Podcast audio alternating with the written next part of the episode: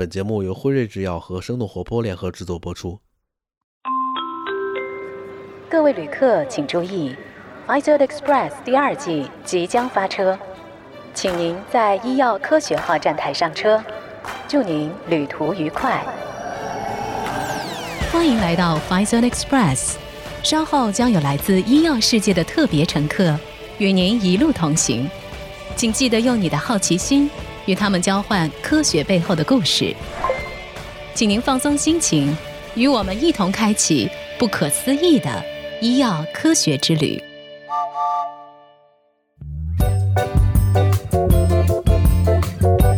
大家搭乘今天的 f i z e r Express，我是与你同行的梦一。嗯，Hello，大家好，我是列车长妮娜。嗯，今天呢，我们的行程其实有点不太一样，因为我们想要邀请各位进入我们全新安装的一个车内影音视听空间来体验一下。对我们这是重金打造，然后这个视听空间呢，也真的是有一些不一样。虽然呢，大家不能看到直接的视觉画面，但是呢，我们有比画面更能激发想象力的一个专业的解读。对，就是听上去好玄啊，对，玄学，对，是一个什么空间？其实我们今天想要请大家走进的是一个具有医学视角的影视讨论空间。在我们今天的 f i z e r Express 行驶的过程当中呢，我们为大家邀请来了两位具有专业医学背景的 VIP。观影乘客和大家在今天的旅程当中，我们一块儿看电影，一块儿来聊电影。欢迎大家走进今天的医生看电影系列。今天呢，我们其实请了两位老熟人来啊，他们已经分别搭乘过我们这个 f i z e r Express 哦，前一二季就是他们这个主力出演。是。那么今天来到我们这边做客的呢，是我们辉瑞区域医学顾问经理梁嘉欣，我们的网红小哥哥。大家好，我是来自辉瑞医学部疫苗组的梁嘉欣，很高兴能够再次与大家在 Pfizer Express 相见。欢迎嘉欣。那接下来的话呢，就还是我们的那一位让人心疼的值过四十二个小时夜班的焦小兵，我们的辉瑞医学顾问。大家好，我是来自辉瑞医学部肿瘤二组的医学顾问焦小兵，我也非常高兴和大家再次见面。欢迎两位再次来到我们今天的节目。呃，今天呢是我们四个人和大家一起来聊电影啊。首先呢，我们先来说一说自己平时喜欢看的影片吧。对我，要不然我先说，因为我特别好奇，一会儿我说完了之后，咱们今天两位嘉宾他们的选片或者这种口味是不是跟正常人不一样？这也是我们今天想做的这个揭秘。那我其实平时就是爱看的这个片子，可能偏有一点点文艺的这种，对，就是这种系列。然后我自己比较喜欢的，比如说像导演。演的话是 Woody Allen，那我自己个人比较喜欢他的这个城市系列，就是《午夜巴黎》。有很多的人来讲说，Woody Allen 其实是给这个世界人文精神爱好者贡献了这么一部片子。嗯，这是我们 f a s e l Express 的片单之一，Nina 的文艺片《午夜巴黎》。那小兵那边有什么推荐吗？我比较喜欢看一些可能口味会比较重的，好，比如说恐恐怖的、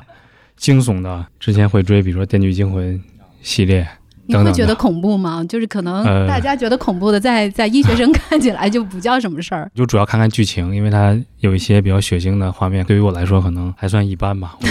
就就镇定自若是吧？就是对对对，可能就见怪不怪了。对对对。那嘉欣呢？嘉欣平时喜欢看哪个类别？我可能跟小兵看的差不多吧，然后可能更喜欢看一些更直接的这种血腥场面比较多的，比如说昆汀的那个电影啊，暴力美学的，对，汉尼拔什么的，基本上都看过。然后科幻的我也会比较喜欢，那可能是从小也是对这个自然科学或者是这方面比较感兴趣，可能会看的比较多一些。嗯，那我也来分享一下我喜欢的影片吧。而我现在会更喜欢看一些战争题材的片。其实除了热战题材之外的电影，冷战题材的电影也尤其吸引我。哦，我特别喜欢那种强烈意识冲突环境下人的那种挣扎和他的一些行为表现，这个会让我比较感兴趣。对，所以其实咱俩看了就是春节的时候共同的一部片，叫《波斯语课》。对对对，可以这个也推荐一下，觉得。对，其实大家呃正在听我们节目的朋友，实际上也可以在我们的评论区跟我们说说最近你的一些片单，你推荐的一些电影，大家可以一块来分享。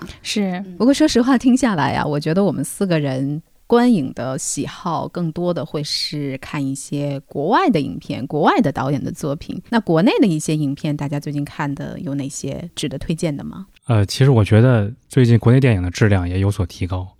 呃，包括春节前的送你一朵小红花，还有春节档期的这个刺杀小说家，我觉得质量都不错。呃，在这儿强烈安利给大家的就是这个送你一朵小红花，跟这个癌症题材的这么一个一部电影对，影。我们都被小兵安利了。然后，呃，我也是在这个出差路上，在那个飞机上看的这部电影。然后，你可以想象，这个一个大老爷们儿看着这种片子的时候，没有人提示我需要多带纸 啊，小问哭了吗？嗯，有泪努力让自己的眼泪流回去，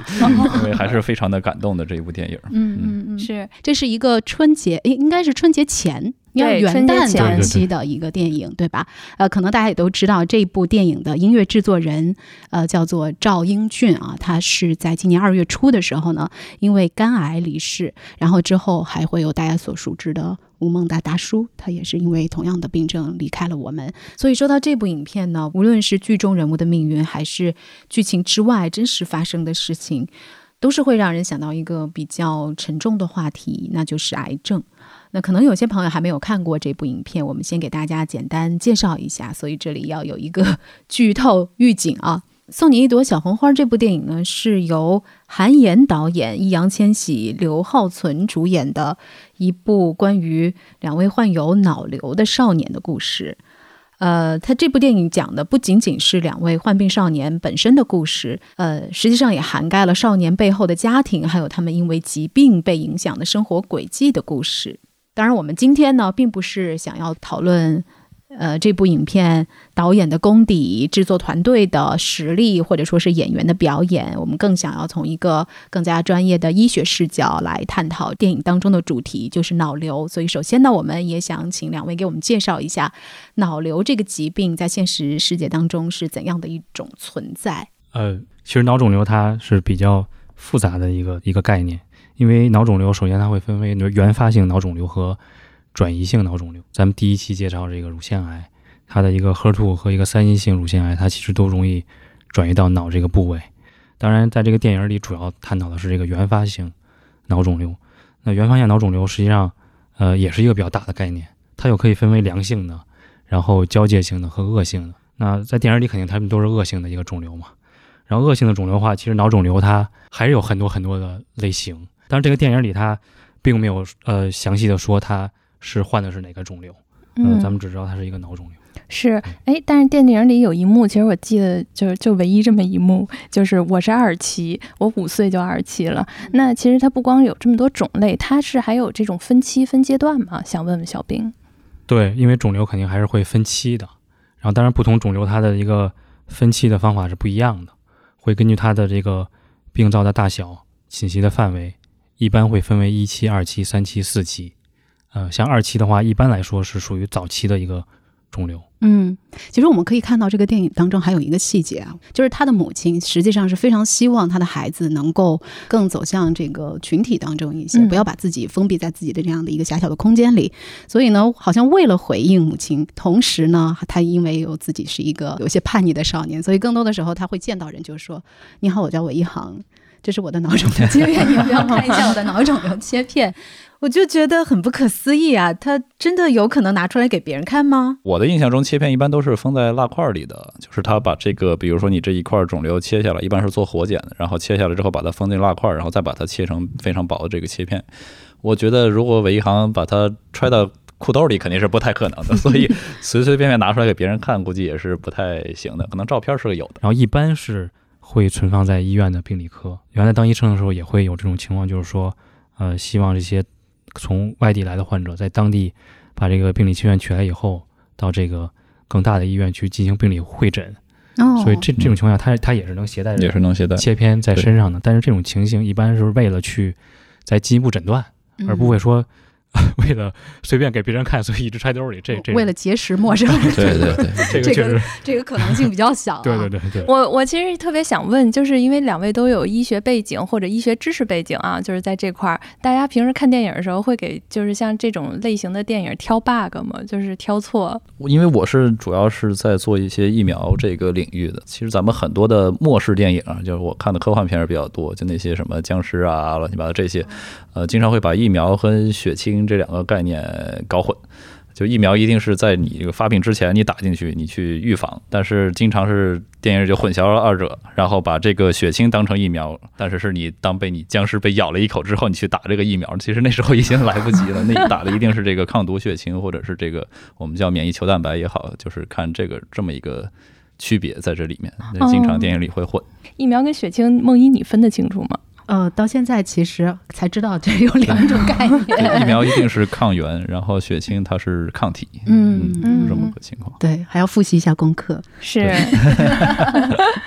我们说回来啊，还是说回到我们这《送你一朵小红花》里头的两位主角韦一航和马小远啊。呃，想问一下两位，其实，在真实世界当中，他们就是患有脑部肿瘤的这样的一些患者，他们的这样的一个生存质量，或者说他们的这个面对的威胁，会是什么样的一个真实情况呢？呃，实际上在电影中，他们属于呃最早期属于这种可以说是没有病灶、没有复发的一个状态，对嗯也可以看到他们其实也没有什么好像和正常人一样。啊、对对对，嗯太明显的症状。但是如果这个呃刚得肿瘤或者肿瘤复发的话，其实对于脑肿瘤来说，它的症状会比较复杂。它侵犯脑区以后，就会对人的各种运动、呃听力啊、视力啊、说话都有可能会产生影响。比如比较常见的，它可能会有头痛，这个比较好理解。嗯还有一个，它就有可能会有恶心呕吐。那这个恶心呕吐可能跟咱们平常那种胃肠道疾病的恶心呕吐还不一样，那个纯属于就比如说吃坏肚子的那种恶心呕吐，但这个就属于喷射性，对喷射性的，它就是因为侵犯到对它一方面是侵犯神经，一方面是颅压增高，它也可能会造成这种喷射性的呕吐症状。所以大家如果平常生活中感觉突然看不清东西了，或者说什么喷射性的呕吐，可以去做一下这个脑部的这个核磁啊之类的，应该医生都会推荐去做这个事情。我就看到他们其实就是两个人都在复发的那个过程当中，其实都是一个是浑身的这个抽搐，对，然后另外一个就他真的是有一些这个抖动，然后到最后他就是倒下了这样子。嗯，那我会发现一个很有意思的现象，就是很多和类似这样的一些疾病相关的电影，它的复发也好，或者说是告诉观众 他生病了，他他都是晕倒啊，都是这样的一种桥段。晕倒可能会更美一些，对对对，如如果这个它效果，嗯，癫痫了，对。就不太好。就不美了，视觉上面实际上会冲击比口较强。口吐白沫对还是有点对对，我们也。理解一下导演的良苦用心啊。对对。嗯，那我们其实可以观察到的，就是可能会出现的这样的一些症状，会是什么样子？其实有时候，因为现在医学也比较发达了，有时候发现复发，可能不是会出现这种急症哦，才会发现，有时候他可能就是常规去复查，查一些血或者查一些影像学，就发现了这个血液里的肿瘤标记物又有升高，又超出正常值了，或者说这个影像学上有一些小的一些病灶又重新出现了，就很很早的、很提前就发现这个复发，来进行进一步处理。其实我觉得这部影片当中复发这一个概念，可能是一直推动这个剧情也好，或者说人物的转变也好，是一个很重要的一个元素。因为我记得里面好像有一个医生他在提到的时候说，这复发是癌症病程当中很常见的这么一个状态。在这儿也想问一下两位，就是。像导致复发的原因，我们可以想象会是很复杂的。比如说，我们还是聚焦说，呃，影片当中的两位主角所患有的脑部肿瘤的这个情况，导致这个肿瘤复发的因素，会是可能性的原因是哪些呢？我觉得如果能够搞清楚这个问题的答案，可能也是能获个奖。因为无论如何，肿瘤都是一个非常复杂的疾病，它的诱发因素实在是太多了。当然是首先是要有这个原发癌的这么一个基因的存在，这个是一般是公认的。但是呢，我们在这个基础上呢，你的一些神操作，比如说你天天熬夜，你天天抽烟喝酒。然后你就等于说加大了这么一个概率，这也是有可能的。但如果说你是特别健康的一个生活方式，加强锻炼，然后多吃蔬菜水果，少吃红肉，啊、然后有规律的作息，这种都是可能会把你这个概率降低的。我其实看到那个剧情里面，就是韦一航自从他得了这个就是癌症之后，然后他们家就开始注重他的饮食，然后他爸就开始雕那个就是那些木雕雕雕蔬菜，对，雕蔬菜，但是你能看到他们家每一餐可能去的都是有胡萝卜啊，然后还有一些西兰花，一些。嗯那想从这种饮食来讲的话，其实这些正常人我们去这么去吃的话，也会有助健康。正常人一定是多吃蔬菜水果是没有错的，因为蔬菜水果中含有大量的这个抗氧化的这么一个成分在里面，其实是呃，从很多的研究中都证明，我们多吃蔬菜水果是可以降低这个癌症的这个风险的。那么，其实我之前呢也是做过这个甲状腺癌的这个和我们的环境因素的相关的研究。那么我做的这边其实就是饮食这块儿。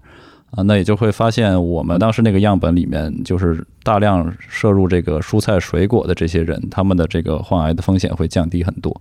但反之，啊，也就是多吃红肉啊这些这种不良饮食或者脂肪这种的话，可能它这个患癌的风险就会增高。哦，这是有科学依据的，是 WHO 也是，就是嗯世界卫生组织也是说了，这个红肉已经是被确定为这是一个致癌的一个这么一个食物了。就是如果大量摄入的话，反正就是你既然不知道你的基因是什么样的，我们就尽量保持一个健康的生活的这么一个规律，然后注重健康的饮食和生活的这个状态，我觉得是预防癌症的比较好的一个手段。哎，我看电影里他们两个经常去吃烤串儿啊，就第一次嗯他们去吃饭的时候，那个韦一航就是颤颤巍巍的拿出来一个烤串儿，说：“哎，我妈不让我吃这个。”那烧烤类的这种食物是已经明确是会致癌吗？对的，对的，它会在烧烤的这个脂肪遇到高温之后，就比如说我们这滴油滴到那个火里边儿，然后它在产生的这些呃有害的化学物质，其实都是非常致癌的。那再加上我们这个刚才说过红肉，你这两个结合到一块儿，其实烧烤类的食物还是尽量少吃。但是 我我我个人有时候还是会 偶尔吃一点，偶尔吃一点应该没有太大的事儿，但不要天天就是去吃烧烤，我觉得还是所以电影里头。马小远的做法 简直是 对于这个癌症病人来说是太可怕的一件事儿了，是吧？还要是看开了也行，但是我们后来发现他们也没有看开，说实话，对对对，是嗯这只是一个剧情需要啊。当然还有啊，就是他的妈妈非常的注重一些细节，就包括说家里头的用的一些东西。我们实际上之前我们在聊这部影片的时候，也提到了有一个很有意思的细节，就是那个筷子。对，小兵帮我们普及一下为什么呀？对，就是尤其木筷子，然后它长期放，而且如果清洗不干净或者不及时的话，容易发霉。然后这个霉一般都是黄曲霉，然后黄曲霉现在非常明确是这个肝癌的一个诱发的一个危险因素。而且其实除了筷子以后，还有还有一些生活上小细节，比如说这个木耳泡了以后隔夜，它也会产生大量的黄曲霉。哦，哦，真所以对，所以如果长木耳一期定不要隔夜泡。对吃这种隔夜的木耳泡的木耳的话，也容易会引发这种肝癌的风险。嗯，除了小平刚才说的这个，比如说细菌在我们这个食物或者这个餐饮用具上面这个滋生啊，然后我们把它吃进去以外，呃，其实还有别的病原体也会导致这么一个癌症的诱发吧。所以刚才我们提到的那个预防癌症的，还有一项很重要的举措就是癌症的这个早诊早治。当然，这个其实在学界也是有一点小小的争议。那么就是，比如说我们早早的就把它给诊出来了之后。会不会它本来是一个没有太大的问题的这么一个小的一个肿块儿或者是一个小的一个肿瘤？呃，我们放在那儿不太去管它，它也不会太多的发展。但是我们一旦去给它一个外界的刺激，它经常会受到刺激之后，它就开始快速的扩增。啊、那么也有可能会有这么个情况，就是我们刺激它之后，它反而会更加的恶化。其实我们这是一个比较矛盾的一个点，就是虽然是提倡大家早诊早治，但是也不要过度治疗。经常会发现一个现象，就是说我们周边的癌症患者越来越多了。那一个呢，可能是我们这个人的平均寿命随着这个医疗技术的发展不断的延长；另一点可能是我们现在随着医疗诊断技术的这个提升，我们会更快的或者更便捷的发现我们身上的这个癌细胞，会发现我们的癌症病人或者癌症患者会非常的多。嗯，其实我觉得可能也在某种程度上来提醒大家，现在我们对于癌症的一种态度吧。这个就涉及到我们接下来的这样的一个话题，就是肿瘤的慢病管理，就是大家和它怎么相处。首先问一下两位，就是现在已经被纳入到这种肿瘤慢病管理的这些癌种都有哪些？然后为什么？目前只有乳腺癌和甲状腺癌，然后主要原因就是因为生存时间比较长，比如像乳腺癌，咱们之前提到过，像美国它的五年生存率都超过百分之九十了，它的生存时间一旦延长以后，就涉及到了很多这个疾病管理的一些维度，会纳入到慢病管理这个这个范围内。嗯嗯，哎，那五年过后他会再看下一个五年吗？还是五年过后我们就皆大欢喜了呢？呃，不会皆大欢喜。其实五年生存率它只是一个指标，来去评判这个肿瘤的预后，而不是说我们一定要五年五年的去看。比如五年过后，他还是要继续的去去维持他良好的一个生活的一个习惯，去定期的去检查。其实谈到慢病管理，就就要谈到分级诊疗。它实际上一个理念非常简单，就是一级一级去看。这个病人可能这个肿瘤病人可能在这种大的肿瘤医院或者大型医院去进行治疗以后啊、治好了，那回到家里可能呃应该会分配给这个社区的嗯医生嗯去进行管理，然后可能呃定期的去检查，呃比较严重的问题可能社区医生那个解决不了了，再去把它升级到这种上一级的医院，然后逐嗯级去转诊，然后这是一个分级诊疗的一个概念。还有一个概念就是它在真正管理过程中，它其实是非常多的维度的。嗯它可能不仅仅是这种定期的复查，还需要去进行一个依从性的管理。这个慢病它的一个病程一个拉长以后，它每天都要吃药，但是这个这个患者依从性是在不断变化的。那这种情况下，可能医生要需要及时的发现，哎，他没有按时吃药，需要及时的教育、及时制止，让他继续服药。嗯然后包括这个药物所带来的一些不良反应。那这些不良反应的管理，那么理想中来看的话，实际上是更应该是这种社区的这种呃基层的大夫去相应的去进行一些管理，包括心情，因为很多肿瘤患者会伴发抑郁，所以其实平常还需要心理医生。电影里这个岳岳云鹏扮演的角色，他的伴侣是因为自杀去世的。实际上在生活中也有很多这样的患者，他最后不是因为疾病导致他陨落，而是因为这种抑郁的症状导致他没法再坚持下去了。所以在真正的管理中，这种心心理的管理也是非常非常重要的。我能问一个问题吗？也许这个问题有点小白，管理的人到底是谁？是医生还是病人自己呢？这个其实它是多个角色的，医生只是一部分，可能还会有护士、患者自己，还会有患者的家属，还会有一些患者组织。嗯，它是一个多个维度、多个角色共同去管理。那这听起来好大呀！它其实就不单是医院方面或者怎么样，它其实应该是一个庞大的依托的一个体系，能把这些不同的利益相关者全都给引入进来。说到慢病管理，在这个最后想问一下，就是小兵，我们现在其实辉瑞在哪些就是可能癌症的领域，我们会有一些建树和创新的产品呢？主要的集中的一些领域。呃，实际上在一些非常常见的瘤种，比如说乳腺癌、肺癌，我们都会有一些深耕。包括其实，在二零二零年全年，嗯、我们在全球汇集了四百四十万的肿瘤患者。哦，是我们去年的一个这个财报出来的是吧？对对对，嗯，其实可以看得出来，不管是企业也好，还是说社会各界，其实，在慢病管理方面，以及对于肿瘤患者的人文关怀方面，是在不断的向前推动的啊。其实，就像我们今天所讨论的这部电影《送你一朵小红花》，它最后的部分实际上是男主角韦一航他所想象出来的一个没有病痛也没有分离的平行时空。也许现在的我们还不能够说做到完全的消灭癌症，但是相信随着医药科学的不断突破，以及未来呃更加成熟、成体系的慢病管理系统的建设，还有医疗人文关怀的进步，呃，一定会让疾病变得不再那么可怕，让病患还有家人能够得到更多的一些希望和支持的。那节目进行到这儿，最后呢，也想请几位，呃，我们都来说一说，吧自己对于这部影片你们的评价，以及对于这部影片最大的感触是什么吧。从我开始，我觉得这一部影片来讲的话，对我打动的，好像相对于两个孩子，更是两个家庭吧。然后更尤其是后面，就是一个是韦一航他父母那点，就是说如果没有了你，我们将去怎么生活？我觉得那个是一个可能泪点的时候。但是我觉得这个应该是对于每一个家庭都很难。那么另外一个就是当马小远复发了之后，就是他那个老顽童的爸爸，可能就是说一夜长大嘛，就是那个的责任感。所以其实我会觉得这一部的影片对我来讲的话，是更能够了解，可以去感知他们的家庭处在什么样的状态。其实我和你的感受很类似，而且它是用一种相对来说没有那么沉重和那么压抑的方式吧，用一种稍微柔软一些的方式来体现一个家庭他们在面对疾病、面对这种未知的复发的时候真实的状态。所以这一点我还是可以感受到，呃，导演对于观众还是很温柔，也是希望能够点燃大家更多的这样的一些嗯共情吧。嗯，嘉欣呢？嗯、我可能就又老生常谈了，又回到我今天想要主要传达的这么一个信息，就是我们可能听众当中很多都是健康人，但是我们不知道自己的命运是什么样的，特别是不知道自己的基因是什么样的。所以，如果从癌症的角度来讲，还是要做到这么一个健康的生活习惯，以及注意这个饮食啊，就是说，整个电影中还是健康最重要吧，给我带来的这个感受还是。啊，我觉得这部电影就是一个很好的途径，呃，去了解这个肿瘤它是如何去影响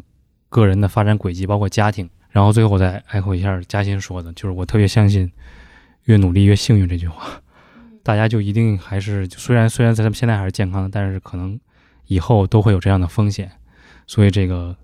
木筷子该扔就扔了吧，用铁筷子。今天 今天回家就要采购一批，检查一下。是，那正在听节目的你，如果说正好也看过这部影片，那么关于这部影片。你有些什么样的感受和观点？也是欢迎大家在我们节目下方的评论区给我们留言。大家不仅仅可以说说你看这部影片的角度，也可以向我们来推荐你觉得还不错的一些关于医疗题材的影片。说不定下次我们的医生看电影系列聊的就是。大家所推荐的影片。好了，那今天的 f a s t Express 就要到站了，非常感谢大家的关注，当然也非常感谢我们今天的两位 VIP 观影乘客给我们贡献了非常精彩的分析和观点。对，希望两位能成为我们的 VVIP，然后也是常回来看看。谢谢谢谢谢谢。好的，嗯，再见。各位旅客请注意，本趟 Pfizer Express 即将到站，感谢你的一路陪伴。如果你喜欢今天的旅程，可以分享给你的朋友，或者在评论区给我们打分留言。如果大家想要和我们一起讨论更多关于科学与健康生活，或者加入辉瑞，可以关注微信公众账号“辉瑞制药招聘 f i z e r Express”，期待与你再次踏上不可思议的医药科学之旅。我们下次再见。本节目内容仅出于疾病和科普教育目的而制作。不涉及药品推广和诊疗建议。如果您有医学方面的问题，请咨询医学卫生专业人士。